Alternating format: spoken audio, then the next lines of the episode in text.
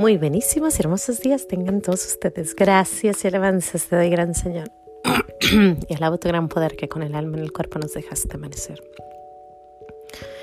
Así te pido, Dios mío, por tu caridad de amor, nos dejes anochecer en gracia y servicio tuyo sin ofenderte. Amén. Por el velo de la Santísima Trinidad seamos todos cubiertos, ni heridos, ni muertos, ni presos, ni cautivos, ni a nuestros enemigos seamos vencidos. Espíritu Santo, tú que me aclaras todo, tú que me iluminas todos los caminos para que yo alcance mi ideal, tú que me das el don divino de olvidar y perdonar todo el mal que me hace. Y que cada instante de mi vida estés siempre conmigo. Yo quiero en este corto diálogo agradecerte por todo y confirmar una vez más que nunca quiero separarme de ti por mayor que sea mi ilusión material. Deseo estar contigo y todos mis seres queridos en la gloria perpetua. Gracias por tu misericordia para conmigo los míos. Amén. Aquí estamos de nuevo en los pequeños regalos de Dios, dándole gracias a Dios. Hoy hace un año se cumple, hace un año que se cumple en este día.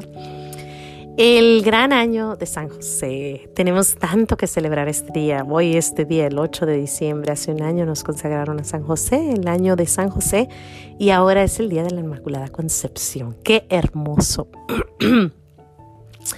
Para los que tienen duda de qué es la Inmaculada Concepción, bueno, es el dogma de fe que se cree que la Virgen María eh, fue concebida sin pecado original, una, una hermosa mujer sin ningún, ningún pecado, niñita, ¿no? Una jovencita. Y bueno, mucha gente duda de esto, mucha gente tiene eh, bastante cuestiona bastante todo esto, ¿no? Por muchas razones. Pero para mí no se me hace imposible creer que esto sea cierto. Y hoy te quiero compartir por qué. No soy teóloga, no es solamente mi conversación con nuestro Señor, es solamente mi pensar en ella y es lecturas que he hecho de vez en cuando, pero en realidad son tres razones las que yo creo que Nuestra Señora, pues sí, tuvo que ser inmaculada. Tuvo que ser, porque La primera razón. Cuando uno va a recibir a nuestro Señor Jesús, tiene uno que ir totalmente limpio. Tienes que confesarte, confesar todos tus pecados, estar limpio de pecado para poder recibirlo, ¿no? Y lo sabemos. Como católicos sabemos que hay que estar en gracia para recibir. Y imagínate nosotros que solamente lo recibimos. Ahora la que lo cargó por nueve meses lo cargó. ¿De verdad tú no crees que tenía que estar totalmente limpia? Yo creo que sí, yo creo que tenía que ser un alma pura, hermosa, totalmente, increíblemente limpiecita. Esa es una razón. La segunda razón es porque sus papás fueron santos. Me acuerdo cuando yo era niñita, yo decía, yo quiero, cuando yo me case, yo quiero ser la primera pareja santa, porque no sabía que San Joaquín y Santa, y Santa Ana ya eran santos, o sea, fueron santos, son santos. Imagínate santos teniendo a santitos. Ahí tenemos Santa, Santa Teresita el Niño Jesús y sus papás, fueron santitos teniendo una santita.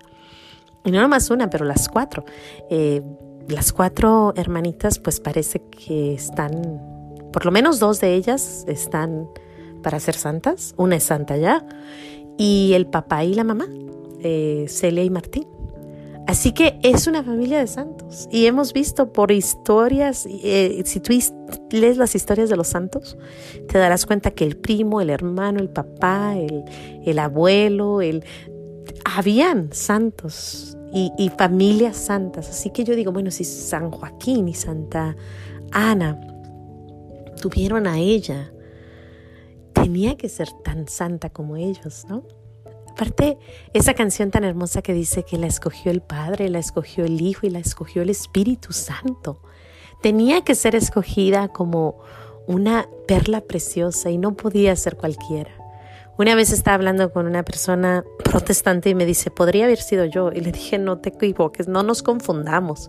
Hay gracias. Y ella dijo, y este es el tercer punto, ella dijo, me llamarán dichosa entre las mujeres y llena de gracia por generación en generación.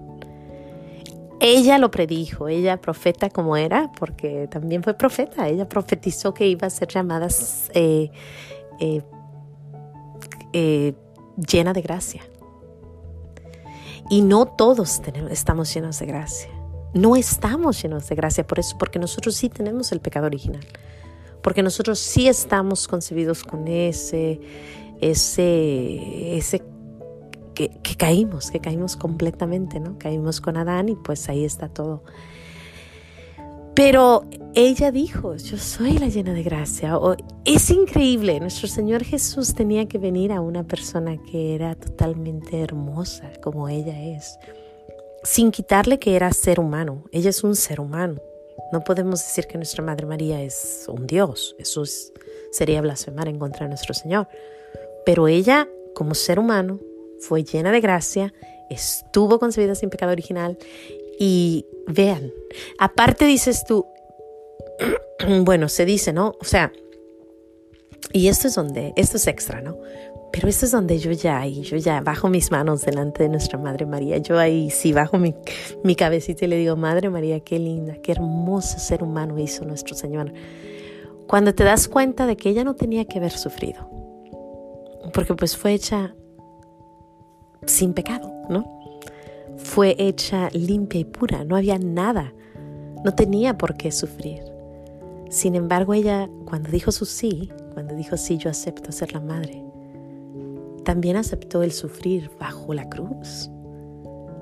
Ella sufre bajo la cruz y dice, dice, y se dice en muchos lados, yo lo he escuchado, que cualquier madre hubiera muerto delante de ese dolor, de ver a tu hijo crucificado, de ver a tu hijo con una, con una espada en, eh, que le cruzó el, corazón, el, el costado, ver a tu hijo clavado, ver a tu hijo con una corona de espinas golpeado Imagínate, si se nos cae un niñito y corremos, ¿no? O si eres como yo, a lo mejor te quedas totalmente tensa. Esa soy yo.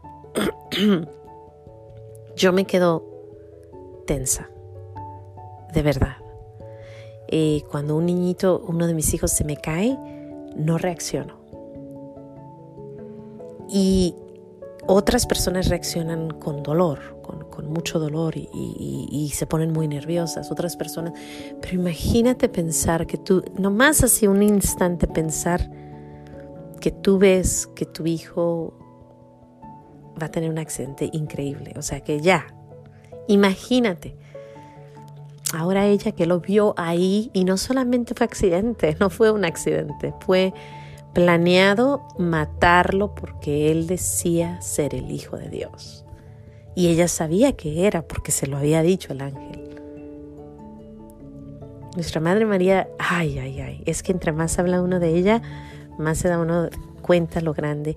Y a mí lo más hermoso que se me hace, ya para cerrar, es que nuestra Madre María es una criatura de Dios.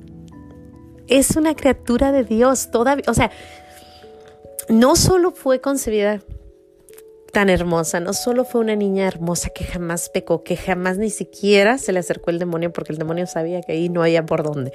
O sea, no nomás sabemos eso de ella, sabemos también que es una criatura de Dios. Que así era como teníamos que ser todos que era ese el propósito, y por eso le llaman la nueva Eva, por eso le, llaman la nueva alianza, por eso la estrella de, de la noche, por eso le llamamos, cuántas cosas no le llamamos, porque se suponía que tú y yo teníamos que ser como ella, criaturas del Señor hechas a su imagen y semejanza, con ese amor, esa paz, esa tranquilidad, esa, esa eh, aceptación de la voluntad de Dios. Nuestra Madre María es, por naturaleza, el ser humano a quien seguir. Ella es la santa de los santos, ella es la luz de luz de las luces, o sea, no estamos estamos recordando, ella es solo una criatura, pero es definitivamente la criatura entre las criaturas, la hermosura entre los hermosos, o sea, es lo más grande entre lo grande, porque somos pues somos seres humanos hechos a, a su imagen, sin embargo no somos exactamente tan hermosos como ella. Qué bello, qué bello. Gracias, Madre María. Gracias, gracias, gracias. Y gracias por ese dogma de fe que nos dan nuestra iglesia tan bella. Y los dogmas de fe, pues hay que aceptarlos y también analizarlos. Y yo creo que cuando analizas un poquito te das cuenta que sí, tiene que ser. Tiene que ser limpia, pura, hermosa. Voy a cerrar diciéndote, ya dije que lo iba a cerrar, pero yo digo, si nuestro Señor la protegió con su virginidad, la protegió y no la hizo que cayera ahí, entonces también la protegió de todos los demás pecados. O sea, en serio, si te protege de algo para que no caigas en pecado, seguro y te protegió por todos los demás. Yo creo firmemente que nuestra Madre María jamás pecó y que fue un alma hermosa y pura y que no tiene pecado original.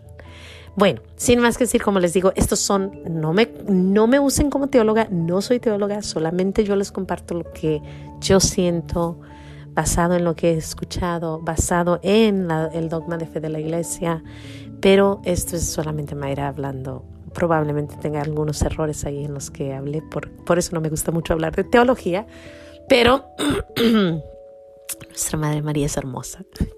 Pónganle como le ponga nuestra Madre María, es bella, bella, bella, bella, bella. Gracias, Madre María. Y bueno, te seguimos tus pasitos. Esperemos un día encontrarnos en el cielo y que nos des un abrazo con ese manto hermoso que tienes.